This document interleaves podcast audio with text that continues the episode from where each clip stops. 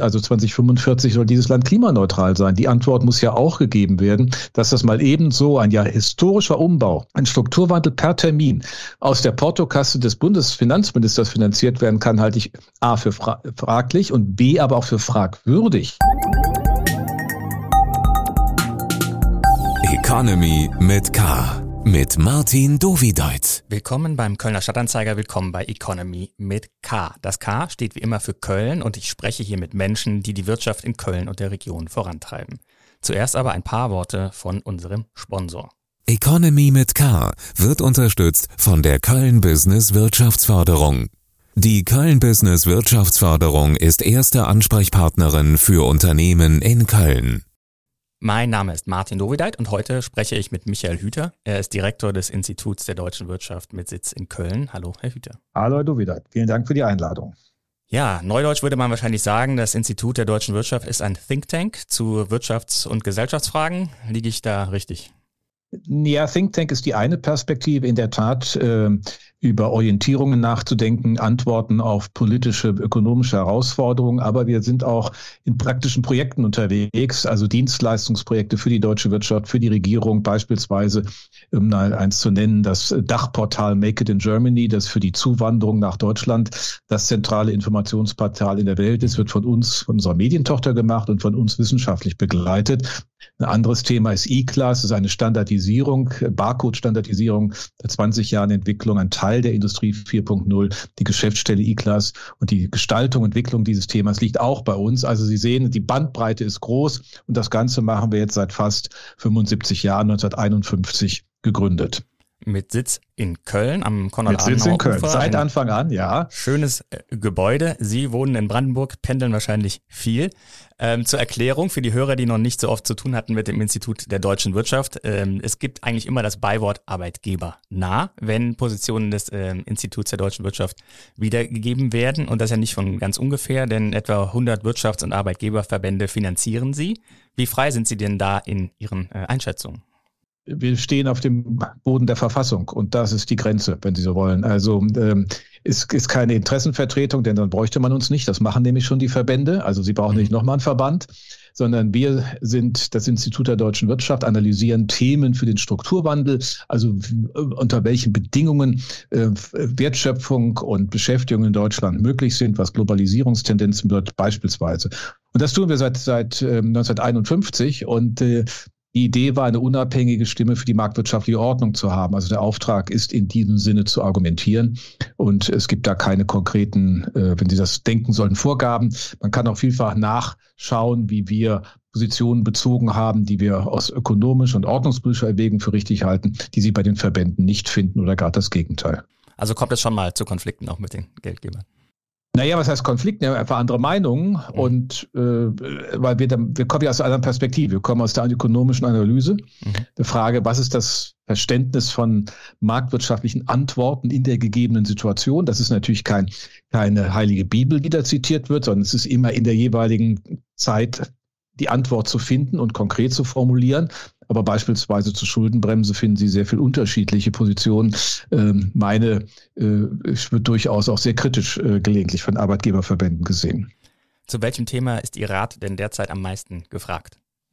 Gerade aktuell in der Tat der, die eben genannte Schuldenbremse, jedenfalls nach dem Urteil des Bundesverfassungsgerichts. Ähm, während wir heute hier sprechen, ähm, bin ich noch in der Schlussarbeit einer Stellungnahme für die öffentliche Anhörung des Haushaltsausschusses des Deutschen Bundestages, die morgen am Dienstag, dem 21. November stattfindet. Also insofern, äh, das ist gerade jetzt mal sehr aktuell auf dem Tisch. Fragen äh, der Transformation der Ökonomie treiben uns natürlich sehr um. Die Stichwort äh, Energiekostenentwicklung seit dem Krieg der Russen gegen die Ukraine, wie kann ähm, der industrielle Kern bei allen Veränderungen, die er erfahren muss, aber doch so in die Zukunft getragen werden, dass wir daraus auch Wertschöpfungsperspektiven ableiten können. Das ist so eine große Überschrift, die uns wirklich umtreibt. Dann sprechen wir zuerst mal über das Urteil, das Sie erwähnt haben. Die Bundesregierung durfte 60 Milliarden Euro nicht aus den Krediten für die Corona-Krisenbewältigung umwidmen in einen Klima- und Wirtschaftsfonds. Das hat das Bundesverfassungsgericht äh, geurteilt. Jetzt sind die 60 Milliarden erstmal nicht da. Ist das nicht ein Riesendesaster für den Haushalt und für eben die Projekte, die vorgesehen waren zu finanzieren? Es ist ein Riesendesaster für uns alle, denn es hat natürlich volkswirtschaftliche Konsequenzen. Das ist ja nicht äh, Randständiges gewesen, was man da finanzieren und auf den Weg bringen wollte, sondern es geht um den Klima- und Transformationsfonds der aus der Jährlichkeit heraustretend die langfristigen Perspektiven zum Umbau der deutschen Volkswirtschaft mit Blick auf die Klimaneutralität ermöglichen soll, also die staatlichen Vorleistungen finanzieren und die Anschubimpulse ähm, setzen soll in vielen Bereichen, ob das nun in der Wasserstoffwirtschaft ist oder in anderen und ähm, der, den Ladesäuleninfrastruktur beispielsweise. Und das steht jetzt im Zweifel. Ähm, und insofern ist es ein Desaster für uns alle und ähm, die Lösung ist noch nicht so ganz einfach, politisch jedenfalls zu erkennen. Finanzminister Christian Lindner sagt, ja wunderbar, dann sparen wir einfach an den Wirtschaftsförderungen, die damit vorgesehen waren. Ja, ähm, so kann man natürlich auch keine Wirtschaftspolitik machen, denn es unterstellt ja, dass alles, was die Bundesregierung gemeinsam beschlossen hat, dabei eher dabei Unsinn war. Und ich finde, es ist kein sehr verantwortliches Verhalten des Bundesfinanzministers, das so umzudeuten. Man hat eher den Eindruck, es ist jetzt ein wohlfeiles Argument, Dinge äh, zu torpedieren, die man ohnehin nicht wollte. Aber man ist einer gemeinsamen Verantwortung. Und die Bundesregierung ist ja nicht nur im Auftrag des Verfassungsgerichts bei der Schuldenbremse äh, unterwegs oder muss das beachten, sondern auch das Verfassungsgerichtsurteil zum Klimaschutz, mhm. das ja das Klimaschutzgesetz 21 äh, nochmal zu einer Neuformulierung gebracht hat. Also 2045 soll dieses Land klimaneutral sein. Die Antwort muss ja auch gegeben werden, dass das mal ebenso ein ja historischer Umbau ein Strukturwandel per Termin aus der Portokasse des Bundesfinanzministers finanziert werden kann, halte ich A für fra fraglich und B aber auch für fragwürdig. Denn künftige Generationen partizipieren von der Klimaneutralität. Für mich ist das neutral. Sie sind ein bisschen jünger, für Sie ist das vielleicht noch grenzwertig interessant, aber wir kommen doch durch. Wir müssen die Investitionen nicht tätigen. Wir tun mhm. das, damit künftige Generationen auf dieser Erde eine angemessene Lebenssituation vorfinden. Und äh, deswegen ist es auch richtig, dass sie daran finanziell beteiligt werden. Deswegen ist auch grundsätzlich richtig, dass es in einem Fonds gemacht wird, und äh, meine Antwort ist eher dann wahrscheinlich, oder die einfachste, die man kurzfristig treffen könnte, wenn man es wollte, analog Bundeswehr-Sondervermögen, ein Klimaschutz-Sondervermögen. Äh, man könnte argumentieren, hier wird der Auftrag des Bundesverfassungsgerichts umgesetzt, das packen wir in die, ins Grundgesetz. Das muss auch mit einer jährlichen Bewirtschaftung natürlich versehen werden, aber die Planungen müssen einfach über den zwölf Monats Zeitpunkt hier raus. Jeder Investor in Deutschland, der jetzt in diesen Themen unterwegs ist, ist nicht an zwölf Monaten, sondern an Jahren äh, orientiert. Man könnte ja auch sagen, man nimmt die 60 Milliarden einfach dann als äh, Kredit eben auf, aber da ist die Schuldenbremse sicherlich im Weg. Die Schuldenbremse schreibt dem Bund und auch den Ländern in engen Grenzen vor, wie viele äh, Kredite man ja. aufnehmen darf.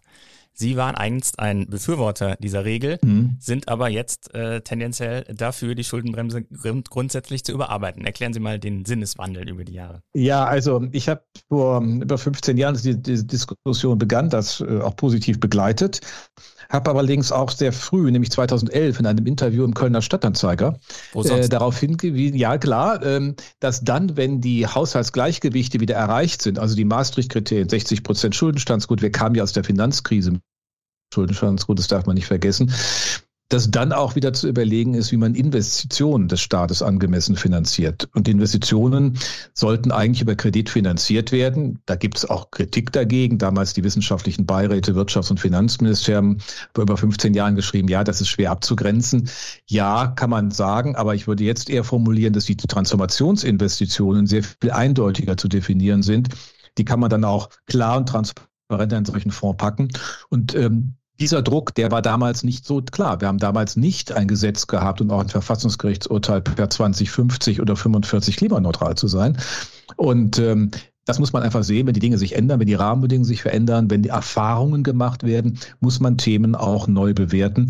Ähm, und mich wundert ehrlich gesagt, wie viele Politiker, aber auch gerade Kolleginnen und Kollegen meiner Zunft so tun, als sei jetzt mal diese Schuldenbremse in dieser Formulierung des Jahres 2009 äh, nun der Weisheit letzter Schluss. Das ist sie mit Sicherheit nicht. Sie ist eine Möglichkeit, man kann die aber auch reformieren.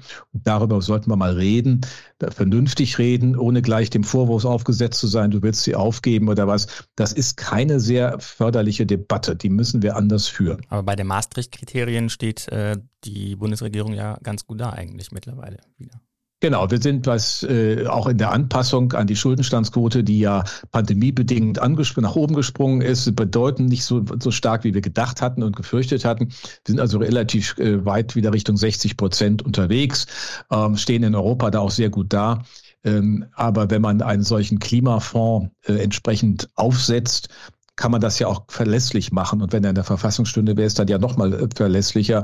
Ähm, es geht im Augenblick nicht darum, auch das sei deutlich gesagt, konsumtive Ausgaben auszuweiten. Da haben wir keinen Bedarf. Der Staat ist hier umfangreich und gut aufgestellt. Man kann auch manches kritisch sehen und hinterfragen aufgrund mit Blick auf, auf die Effizienzwirkungen. Aber das Sozialbudget liegt bei knapp drei, einem Drittel des Bruttoinlandsprodukts. Da kann keiner klagen. Also äh, da ist immer hinreichend mal Druck aufzubauen. Jedenfalls müssen wir dafür nichts tun. Wir müssten eher anderes bedenken.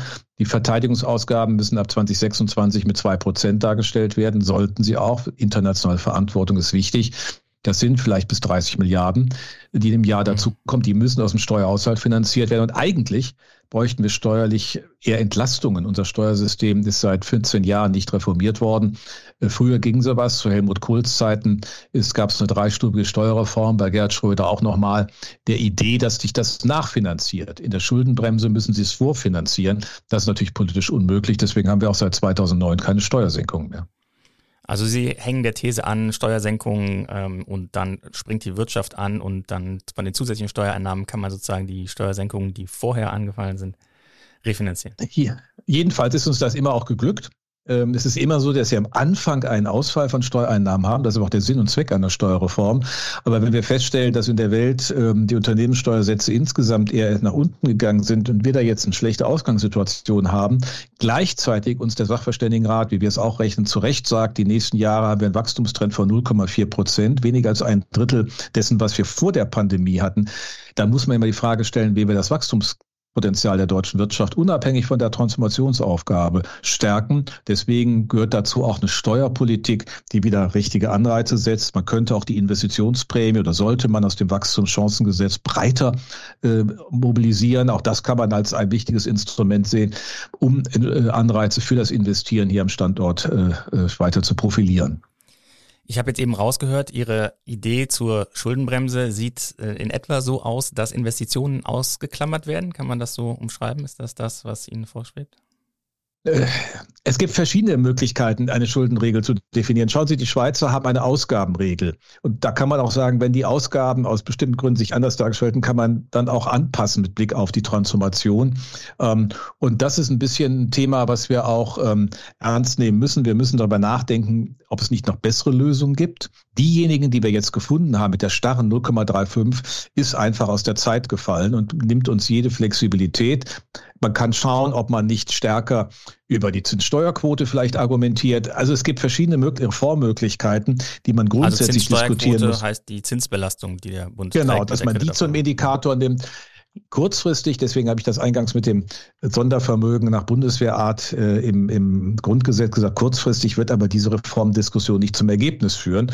Es gibt einfach Blockaden, überhaupt darüber zu reden, vernünftig darüber zu reden und deswegen ähm, diese kurzfristige Lösung, analog Bundeswehr-Sondervermögen. Aber dann müssen wir mal schauen, wie wir das Gelernte und die Erfahrung, die wir gemacht haben und die anderen Herausforderungen, die wir haben, auch reflektieren. Das sind ja dann schon ein paar Schattenhaushalte, die da eigentlich entstehen und dem Sinn der Schuldenbremse wieder eigentlich auch äh, widersprechen. Naja, also äh, sagen wir mal so, Schattenhaushalte hat ja auch Herr Schäuble in großem Maße angelegt. Da gab es alles Mögliche für Asylrücklagen und sonstige Dinge, über 100 Milliarden.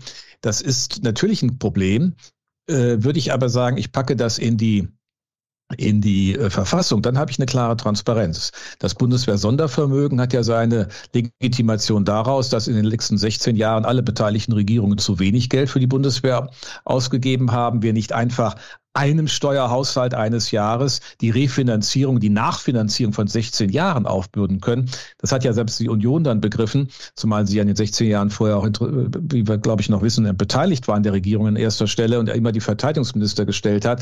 Und man hat dann gesagt, okay, dann machen wir in der Übergangsphase dieses Sondervermögen, um das nachzufinanzieren, was wir 15 nicht gemacht haben, nach vorne hin muss das aus dem Steuerhaushalt finanziert werden. Also das ist ja dann auch eine begrenzte Aufgabe. Bei der Transformation ist es eine Jahrhundertaufgabe. Wir gehen nach 200 Jahren aus der Nutzung fossiler Energieträger raus. Nicht? Das war der Beginn der Industrialisierung, andere Formen der Energieeffizienz zu ermöglichen, der Energienutzung.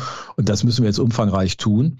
Ähm, und das ist keine Aufgabe, die nur wir zu finanzieren haben. Diese Finanzierung für die ähm, Transformation, wie Sie es nennen, also der Weg zu einer äh, Wasserstoffwirtschaft, zu klimaneutraler Industrieproduktion, mhm. würde dann finanziert werden mit diesen Milliarden. Aber das hat ja nun schon auch den Geschmack von Subventionen. Und ähm, das ist doch eigentlich etwas, was äh, das Institut der deutschen Wirtschaft sonst eigentlich auch nicht so gerne mag, dass durch Subventionen der Markt verzerrt wird. Ja, wir haben auch sonst keine solche historische Transformation zu organisieren. Schauen Sie auch die Amerikaner, die nun keinen CO2-Preis haben und deswegen äh, noch kürzer springen müssen, was die Instrumente angeht, haben uns ja auch mit dem Inflation Reduction Act signalisiert, dass man das auch durchaus ganz klug machen kann. Man kann auch die Investitionsprämie als eine solche allgemeine Subvention verstehen, nämlich das Fördern von Subinvestitionen in bestimmte ähm, Technologien, in bestimmte ähm, Umbau des Kapitalstocks hinein. Das Problem der Transformation ist doch, dass ich im Grunde auf beiden Marktseiten organisieren muss. Nicht, ich habe den CO2-Preis, dadurch stehen Kosteneffekte. Und gleichzeitig sagt selbst dass der wissenschaftliche Beirat beim Bundeswirtschaftsministerium, man müsste auch über Leitmärkte gehen. Das heißt, ich muss Nachfrage auch hochfahren. Ich kann also, Wasserstoffwirtschaft entsteht nicht einfach so, wenn ich den CO2-Preis hochfahre. Und sie steht auch, entsteht auch nicht verlässlich im Zeitrahmen 2045, sondern ich muss sozusagen umfangreich dafür die Dinge auf beiden Marktseiten konntest. Das mussten wir nie machen. Anderes Thema der Energie, äh, die Energiewende. Nicht? Man muss im Grunde rückwärts rechnen von 45. Was brauche ich eigentlich dann heute für wie viel Windkraftanlagen, äh, beispielsweise Offshore, Onshore? Welche äh, Netze brauche ich? Das sind ja hohe staatliche Investitionen beziehungsweise Investitionen, die private Akteure nur mit staatlicher Förderung auch machen würden äh, Infrastruktur ist nun mal ein öffentliches Gut und die entsteht nicht, äh, indem man den Staat äh, rausnimmt. Das wissen wir auch sonst. Also insofern ist das jetzt auch nicht so neu.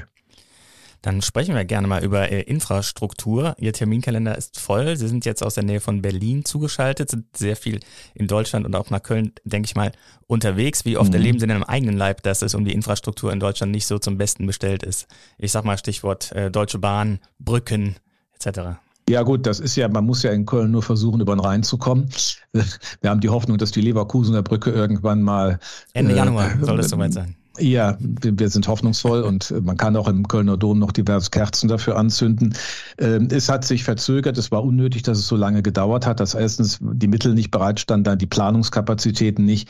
Äh, beides ist ein Armutszeugnis. Infrastruktur muss ja grundsätzlich vom Staat her gepflegt werden, so wie wir zu Hause auch unsere Einrichtungen entsprechend pflegen, damit wir dauerhaft eine Heizung und das Wasser nutzen können und den Strom. Dass der Strom aber da ist, ist jetzt nicht von uns zu machen. Also insofern, das ist schon höchst bedenklich. Wir sind in keinem guten Zustand. Das zeigt übrigens auch äh, so eine Standortbewertung, dass das, was immer den deutschen Standort ausmacht, eine gute, verlässliche Infrastruktur, so nicht mehr wirkt. Gleichzeitig werden dann aber die Kostenargumente tragender. Es steht dem nichts mehr positiv entgegen. Also hohe Lohnkosten, hohe Steuern, hohe Energiekosten jetzt zumal. Und das macht die Sache sehr unübersichtlich für die Investoren und streckt natürlich auch viele ab. Die, die kommen, kommen dann, wenn der Staat Subventionen macht. Das kann man durchaus kritisch sehen. Das äh, würde ich auch mit vielen Fragezeichen versehen. Aber es sind alles keine einfachen Diskussionen. Aber die Infrastruktur ist mittlerweile unser Problem. Hat das auch einen gesellschaftlichen äh, Effekt, dieser Zustand der Infrastruktur? Also wenn man eben dieses Bild von Deutschland ja auch selbst äh, gepflegt hat, äh, ist ordentlich, irgendwie die Züge kommen pünktlich etc. Man sieht, dass das nicht funktioniert. Man äh, geht ins Krankenhaus, man kriegt Termine verschoben, man findet keinen Termin beim Arzt etc. Auch Gesundheitssystem ist natürlich was, was viele eigentlich als prägend für ähm, den, den Standort Deutschland ähm, empfunden haben. Glauben Sie, dass das auch Bewegungen in Richtung AfD, in Richtung ähm, extremerer äh, parteipolitischer Positionen auch äh, befördert? Also was wir aus den Analysen von Wählerbewegungen und Entscheidungen für die AfD äh, erkennen, sind ja mehrere Faktoren. Zum einen so ein Gefühl, nicht mit seinen eigenen Bedarfen und äh, Präferenzen wahrgenommen zu werden. Dann der Eindruck, dass normale Leistungen des Staates, Verlässlichkeit des Staates nicht mehr angeboten werden.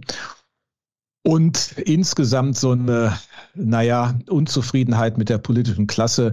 Man kann das auch die Krise der Repräsentation nennen. Also man sieht sich in diesem System nicht mehr reflektiert und dann wählt man etwas sehr Randständiges. Für mich ist das alles keine Legitimation dafür, aber wenn man es verstehen will, muss man den Argumenten ja nachgehen. Und in der Tat ist äh, die Leistungsfähigkeit des Staates etwas, was viele an den Staat bindet, weil da, dann steht auch der, der Steuereuro, den ich zahle für eine Leistung, die ich bekomme, Und das ist im Augenblick äh, in vielen Fällen sehr begrenzt. Sie haben das Krankensystem angewendet, haben häufig andere Probleme, dass die Pflegefachkräfte fehlen und deshalb die Termine nicht zustande kommen. Also wir sind ja auch noch in einem demografischen Übergang. Es ist ja nicht nur die äh, Transformation zur Klimaneutralität, wir haben auch noch den demografischen Übergang. Durch die Alterung ab 2025 schrumpft das Erwerbspersonenpotenzial Potenzial trotz hoher Zuwanderung. Und ähm, damit müssen wir auch umgehen. Also insofern, wir haben schon eine großen äh, gesellschaftliche Stresssituation vor uns.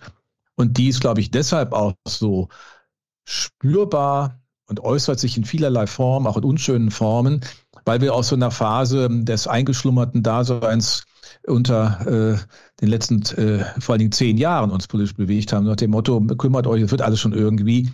Und ähm, dass jetzt ganz viel gemacht werden muss, führt einfach auch zu einer ganz anderen Wahrnehmung. Es ist schon Veränderungsstress. Das zeigen ja auch viele sozialpsychologische Studien.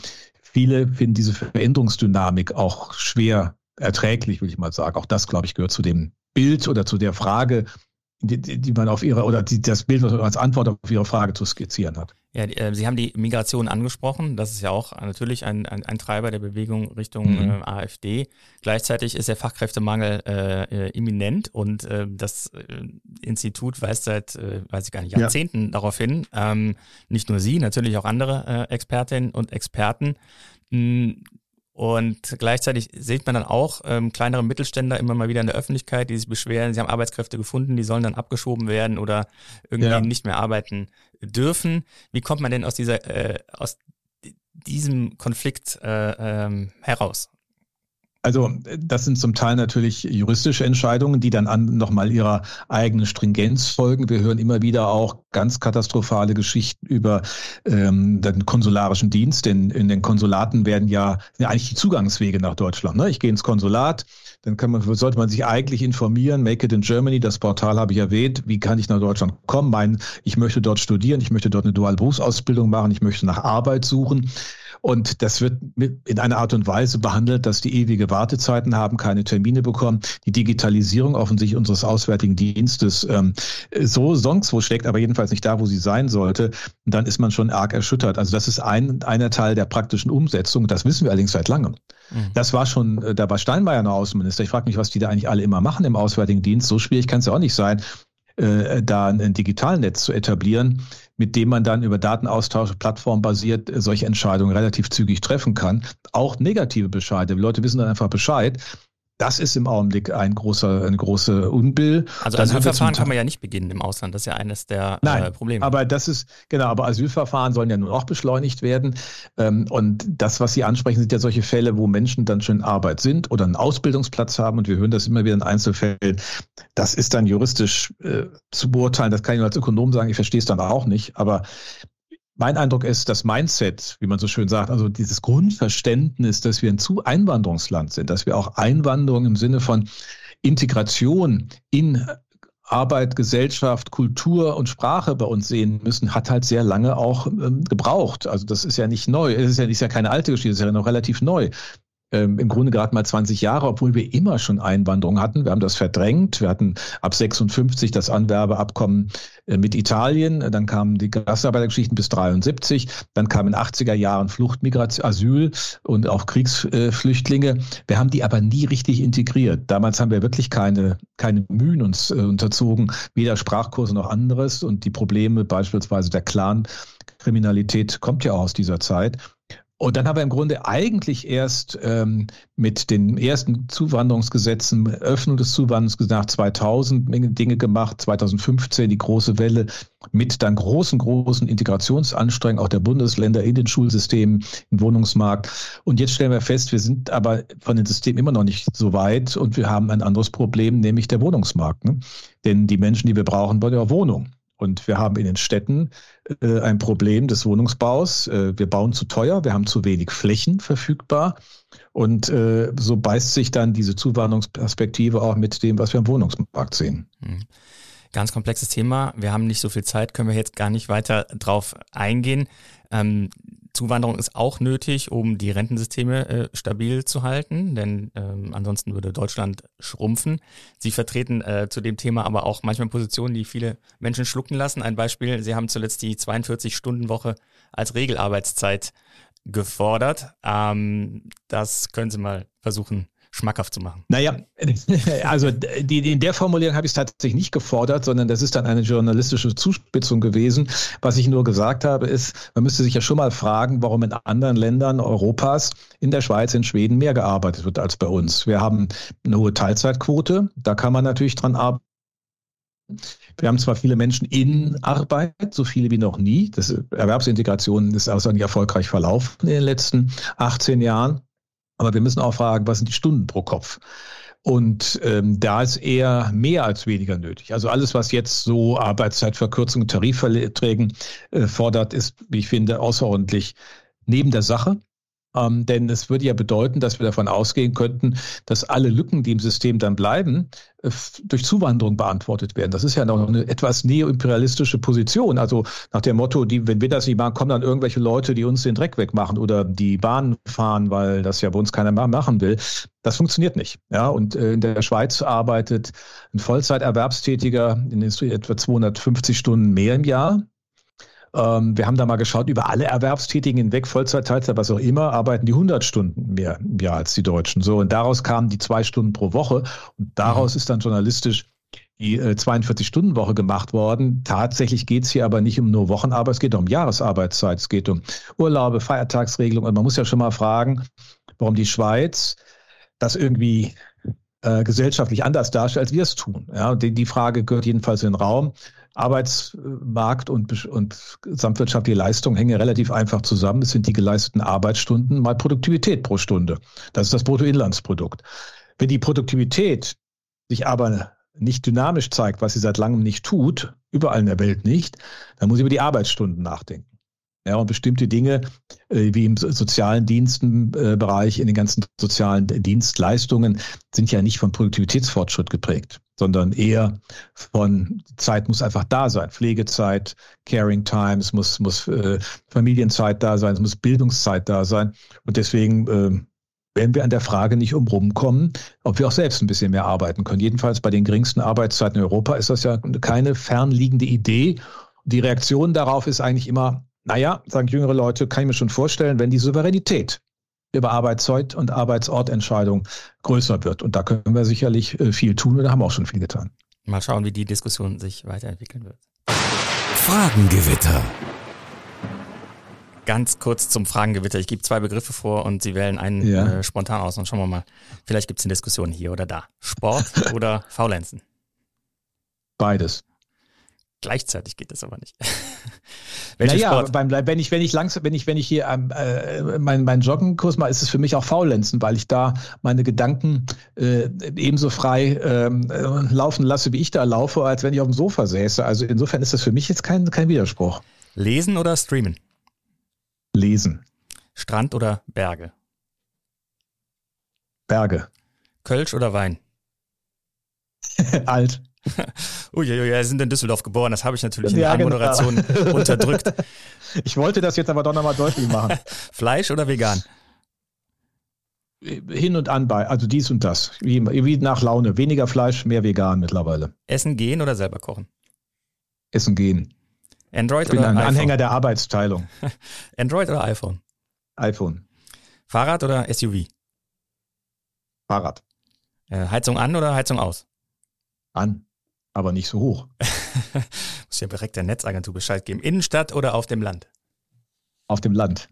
Und äh, Kölscher Klüngel oder Ausschreibung? Ausschreibung. Und das letzte, Karneval feiern oder arbeiten? Feiern. Wir machen das immer mit einem großen Empfang als Kölner Institut am Vorabend von Altweiber in Berlin. Okay, dann ähm, zwei äh, Themen vielleicht noch. Einmal Standort Köln. Ähm, Köln hat eine diverse äh, Wirtschaft, ähm, Industrie, Versicherungen, Dienstleistungen etc. Aber so die ganz großen Stars, die gibt's hier äh, nicht äh, in der Region. Ähm, also nicht in Köln, in Düsseldorf gibt's ein mhm. paar DAX-Konzerne, natürlich in München und so weiter. Mhm. Warum mhm. ähm, hat Köln dieses, dieses äh, Platz zwei, sage ich mal, Vize, Vizemeister?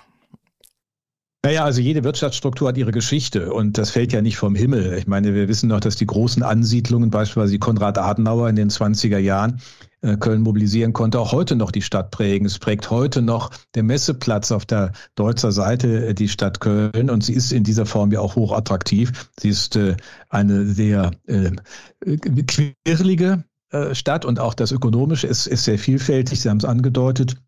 Dienstleistungsbereiche, die hier eine hohe Bewandtnis haben, auch im Medienbereich, sind natürlich eher kleinteiliger. Also, ob ein das wirklich sorgen muss, weiß ich nicht. Äh, man stellt ja auch fest, dass beispielsweise dort, wo große Unternehmen waren, nehmen Sie mal Industrieparks, heute viele mittelständische sind, das auch ein guter Deal sein kann. Insofern würde ich das gar nicht so zwingend als zweiten Platz sehen. Die Frage ist eigentlich, ähm, was kann die Stadt noch tun? Hat sie Gewerbeflächen hinreichend zur Verfügung? Um Ansiedlungen attraktiv zu machen, ist die Verwaltung schnell und effizient, äh, sieht die Stadt so aus, wie sie aussehen sollte. Und ich lasse das jetzt mal in meiner höflichen Art als gebürtiger Düsseldorfer als Fragen im Raum. Ja, da gibt es bei allen drei Bereichen, glaube ich, durchaus äh, noch was zu tun. Ähm, ja, die Industrie, also Chemieindustrie ist ja äh, auf jeden Fall von großer mhm. Bedeutung hier. Ja. Und dort gibt es gerade äh, eigentlich arge Probleme. Die, ähm, vor allen Dingen die Produktionskosten, also Energiekosten sind stark gestiegen. Wir haben Stellenabbau. Mhm in der Region. Jetzt ist beschlossen worden, dass die Energiesteuer äh, angepasst wird, aber der Industriestrompreis, ähm, der äh, in der Diskussion war, wird aller Voraussicht nach nicht kommen. Reicht das, mhm. um gerade der Chemieindustrie unter die Arme zu greifen? man sollte mal genau sagen, was beschlossen worden ist. Das hat nämlich auch einen interessanten Zusammenhang mit dem Urteil des Verfassungsgerichts. Es ist ja zum einen beschlossen worden, die Stromsteuer auf europäisches Niveau abzusenken. Das ist schon durchaus erheblich, sechs, sieben Milliarden.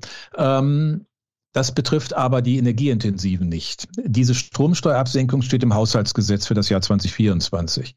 Die ähm, und dummerweise nur für zwei Jahre, weil äh, auch hier wird die Schuldenbremse äh, im Hintergrund drückt, wo man aber sagen muss, energiebezogene Investitionen sind längerfristige, also das kurzfristig zu machen, macht nun mal eigentlich auch keinen Sinn. Gleichzeitig ist aber auch beschlossen worden, den Spitzenausgleich für die äh, 350 energieintensiven und Supercap für 90 äh, Unternehmen, die noch stärker im internationalen Wettbewerb stehen und energieintensiv sind, einzuführen. Diese beiden ähm, Leistungen, drei Milliarden, die sind im äh, Klima- und Transformationsfonds gebucht. Die stehen jetzt auch in Zweifel. Insofern muss man erstmal sagen, dass dieses Paket das durchaus dann äh, eine einigermaßen Ersatzlösung für einen Brückenstrompreis war, äh, in Zweifel steht. Und das ist sicherlich kein gutes Signal. Jeder, der sich jetzt äh, aus politischem Interesse über das Urteil des Verfassungsgerichts freut, muss einfach sehen, es gibt so viele Fragen und Folgen der Verunsicherung durch diesen, weil einfach Positionen im KTF enthalten sind, die gesamtwirtschaftliche Bedeutung haben und nicht nur Einzelförderung darstellen, äh, die wir dann auch beantworten müssen. Und äh, insofern, das war wichtig. Ich habe trotzdem Börsenstrompreis einfach als Bindung als Brückenstrompreis, sorry, als Brückenstrompreis, als Bindung der Politik für Richtung. Die haben ja versprochen, ne, das ist ja ihr, das ist ja ein politisches Problem. Nicht nicht, nicht von den Unternehmen her, sondern dass wir zu wenig Angebot an günstiger Energie haben, die Atomkraftwerke abgeschaltet haben. Das hat die Politik zu verantworten. Da kann ich nur sagen, dann sollte sie wenigstens den Schaden, den das hätte, auch eindämmen. Und die Idee, zu einem bestimmten Börsenstrompreis hin äh, eine Abfederung zu geben, ist ja durchaus anreizkompatibel, denn je mehr dieser, äh, dieses Angebot kommt, das soll ja dann auch passieren, wird der Börsenstrompreis sinken. Und dann verschwindet auch die Subvention. Das kommt jetzt nun nicht, weil ja auch da alle immer mit einfachen Argumenten hantieren. Aber äh, das, was jetzt beschlossen wurde, kommt aber zur Hälfte vermutlich auch nicht. Also insofern haben wir schon eine schwierige Situation. Das ist auch für den Standort Köln ähm, kein gutes Signal, denn im, ähm, in, in dem Chemiepark auf der anderen Seite haben wir natürlich hohe Wertschöpfung. Wir haben viele gut bezahlte Arbeitsplätze. Das ist ja interessant zu sehen, dass die Chemieparks in Deutschland sehr unterschiedliche Wege gehen. Nicht? Sie haben Frankfurt Höchst, das Unternehmen gibt es nicht mehr, Sanofi Aventis, aber der Rest ist neu besiedelt. Wir haben Bayer äh, hier im Chemiepark Leverkusen. Äh, ist natürlich eine Wirtschaftsregion. Und dort ist das ja in die Hände des Betreibers Currenta gegeben und die einzelnen Unternehmen sind sozusagen, nutzen diese Infrastruktur. Und sie haben die BASF noch voll integriert. Also sie haben drei deutsche Standorte hier in Westdeutschland, Chemiestandorte mit unterschiedlicher ähm, Setting. Das wird nochmal interessant sein. Ich glaube, dass das hier in Leverkusen durchaus ein sehr flexibler äh, Ansatz ist, auch durch diesen Infrastrukturbetreiber äh, Corenta äh, von, der, von der Idee her, aber es hilft alles nichts, äh, wenn die Energiepreise diesen Stand, den deutschen Standort an sich in Frage stellen. Dann zum Abschluss noch ähm, ein kurzer Blick äh, auf die deutsche Wirtschaft. Sie haben es eben schon mal angesprochen. Erwerbstätige, die Zahl ist so hoch wie noch nie in der Geschichte der Bundesrepublik. Die Arbeitslosigkeit ist bei 5,7 Prozent, meine ich. Eigentlich mhm. auch gar nicht mhm. so ein mhm. hoher Wert dafür, dass ja. wir jetzt also zwei Krisen nacheinander durch, durchschreiten. Und das Wachstum ist ja äh, anemisch 0,0 Prozent in etwa dieses Jahr, also kein Wachstum. Ja. Ist das jetzt äh, mehr Licht oder mehr Schatten aus Ihrer Sicht? Weil, also gerade fürs dritte Quartal, die Ökonomen hatten Minus, Minus, Minus vorgesagt, jetzt ist es aber doch bei plus 0, ne, minus 0,1 nur rausgekommen. Vielleicht gibt es mhm. ja doch ein paar äh, Impulse, die in zu viel Pessimismus vielleicht nicht Also es bleibt, es bleibt ganz überwiegend ganz viel Schatten. Denn ähm, ob das jetzt nun minus 0,1 oder plus 0,1 oder minus 0,1, es ist am Ende unerheblich. Es ist eine mehr oder weniger Seitwärtsbewegung. Wir hängen fest. Mhm. Wir hängen fest in einer Stagnation. Und auch für das nächste Jahr, wenn man sich den Prognosekonsens ausschaut, dann liegt er im Mittel bei einem halben Prozentpunkt. Das ist gerade mal nichts nach so einer schwachen Entwicklung. Und wenn wir jetzt die volkswirtschaftlichen Effekte, äh, wenn die nicht kompensiert werden, des Verfassungsgerichtsurteils nehmen, na dann äh, nochmal viel Spaß. Dann werden wir vielleicht nächstes Jahr auch nur eine Null oder vielleicht sogar Minus sehen. Das heißt, wir haben so ein hohes Maß an Verunsicherung der Investoren in den Standort, dass mir das wirklich Sorge macht. Ich hatte erwähnt, der Sachverständigenrat geht in die zweite Hälfte des Jahrzehnts von einem Wachstumspotenzial von 0,4 aus. Da würden wir uns kaum von wegbewegen. Und aus diesem Potenzial können wir eigentlich nicht das mobilisieren und investieren, was wir bräuchten. Das heißt, wir brauchen Investitions Offensive mit all den politischen Rahmenbedingungen, besserer Steuerpolitik, besserer Regulatorik, schnelleren Verfahren und so weiter. Ich brauche das hier nicht zu wiederholen, das kennt mittlerweile jeder, mhm. ähm, die dazugehören. Aber insofern, äh, es ist, ich bin ja sonst schon Optimist und als Rheinländer ist mir das ja quasi von Geburt an, egal ob man in Düsseldorf oder Köln geboren ist. Aber das ist im Augenblick alles nicht toll macht mir große Sorgen. Und äh, insofern, äh, wenn sich das verfestigt, entsteht auch keine Fantasie von mir, dann werden wir im Wettbewerb der Standorte verlieren. Aber trotzdem überholt Deutschland Japan und wird auf äh, Rang 3 ja, das ist ja, ja, das sind auch Wechselkurseffekte. Das ist natürlich jetzt kein Thema, was letztlich gehaltvoll den Standort bewertet, ob wir irgendwelche Mengen mehr sind oder so, sondern ähm, letztlich geht eben die Frage, schaffen wir es, die Aufgaben, die wir uns vorgenommen haben, hier am Standort Deutschland zu bewältigen? Schaffen wir es damit auch Impulse für die Weltwirtschaft zu setzen als ein Land, das Transformation kann? Oder schaffen wir das nicht? Und entsprechend wird man auf Deutschland schauen. Und der Blick im Augenblick ist sehr getrübt. Dann allerletzte Frage. Sie sind 61 Jahre alt, äh, fast 20 Jahre an der Spitze des Instituts der deutschen Wirtschaft. Wie ist denn Ihre Zukunftsplanung? Äh, Sie wollten jetzt hören, ob ich morgen aufhöre oder ob ich noch ein bisschen mache? ja, ich weiß nicht. Lebensarbeitszeit also, ist ja auch immer ein Thema vielleicht. ja, also da, da hänge ich an meinen eigenen äh, Äußerung. Nein, nein, ich äh, gehe eigentlich davon aus, dass ich bis zum Rentenzugangsalter, das Gesetz sich ja für mich irgendwie mit 66 Jahren und was weiß ich, sechs, sieben, acht Monaten, ganz genau, weiß ich ja mal gar nicht. Äh, und dann wird man schauen. Also ich werde mit sicherlich nicht inaktiv, aber die Arbeit beim Institut hält einen natürlich auch unheimlich frisch. Schauen Sie, der erste Direktor, Fritz Helwig, ist sogar 105 Jahre alt geworden. Nicht im Job, aber er war Gründungsdirektor zehn Jahre. Sie haben jeden Tag ein anderes Thema auf dem Tisch, jeden Tag mit spannenden, klugen Leuten im Haus zu tun. Ähm, das ist das Beste, was man haben kann. Dann ganz herzlichen Dank, Herr Hüter, für das Gespräch. Ich danke Ihnen. Das war Michael Hüter, Direktor des Instituts der deutschen Wirtschaft mit Sitz in Köln bleibt mir noch, Ihnen etwas aus dem Hause ksta.de zu empfehlen, und zwar unseren Newsletter rund um Karneval. Den können Sie bestellen unter ksta.de-alav. Viel Spaß damit ähm, für die Session, die dieses Jahr etwas kürzer ist als sonst. Wir hören uns dann in der kommenden Woche wieder bei Economy mit K und ich freue mich wie immer über jeden, der uns abonniert und empfiehlt. Tschö. Economy mit K wird unterstützt von der Köln Business Wirtschaftsförderung. Die Köln Business Wirtschaftsförderung ist erste Ansprechpartnerin für Unternehmen in Köln.